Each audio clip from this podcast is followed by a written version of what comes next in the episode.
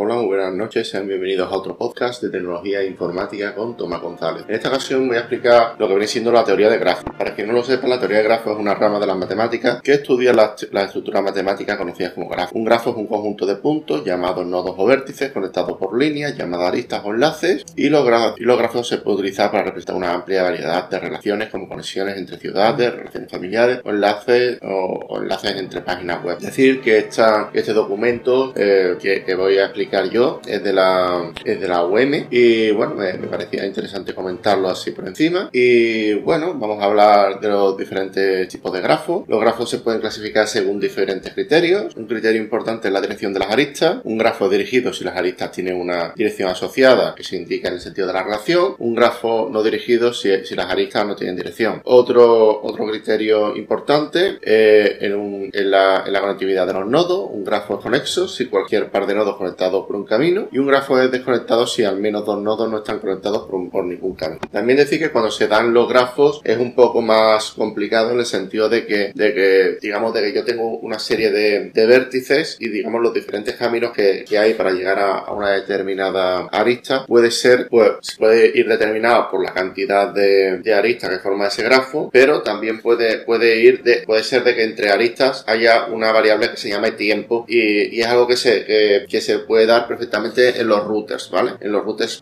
no, no solo se mide la distancia, sino también el tiempo de operación en, llevar a cabo diferentes operaciones. Eh, las operaciones sobre grafo, en teoría se define una serie de operaciones sobre grafo. Estas operaciones permiten construir nuevos grafos a partir de los grafos existentes o modificar los grafos existentes. Una operación importante es la suma de grafos, la suma del grafo 1 y el grafo 2. Es un grafo G que tiene los nodos G1 y G2 y una arista de dos nodos G si hay una arista entre los dos nodos correspondientes entre G1 y G2. Otra, otra operación importante es el producto de grafos, conjunto de grafos G1 y G2. Es un grafo G que tiene un nodo para par de nodos, V1, V1 V2, donde el V1 es el, G, el G1 y V2 es el G2. Hay una arista entre los dos nodos G, si hay una arista entre V1, V2, G, en G1 y en G2, ¿vale? Aplicaciones en los grafos. Los grafos tienen una amplia gama de aplicaciones en diferentes campos, como la informática, matemáticas, ciencias sociales, ingeniería y biología. En informática, los grafos se utilizan para modelar redes de comunicación, sistemas de transporte, circuitos electrónicos, sistemas de recomendación o, por ejemplo, los, los diferentes caminos que hay entre diferentes vías, por ejemplo, de, de, bueno, de ferrocarril, de, de tranvía o de, o, de tren, ¿vale? En informática, los, eh, en matemáticas, los grafos se utilizan para estudiar propiedades de números, funciones y conjuntos. En ciencias sociales, los grafos se utilizan para estudiar relaciones sociales, redes, redes de colaboración y programación de información. Esto, esto es muy interesante, ya que mucha gente se piensa que la universidad no vale para nada. La universidad es, es importante si sobre todo si no sabes por dónde tirar, si eres, si, eres bastante bueno cogiendo un libro y estudiándotelo, pues adelante, pero la mayoría de la gente no tiene esa capacidad. Y, bueno, en ingeniería los grafos se utilizan para diseñar circuitos, sistemas de transporte, redes de distribución. En biología se utilizan los grafos para redes, redes de genes, redes de proteínas y redes de interacciones entre organismos. La teoría de grafos es una rama de la matemática que estudia eh, matemáticas conocidas como grafos, los,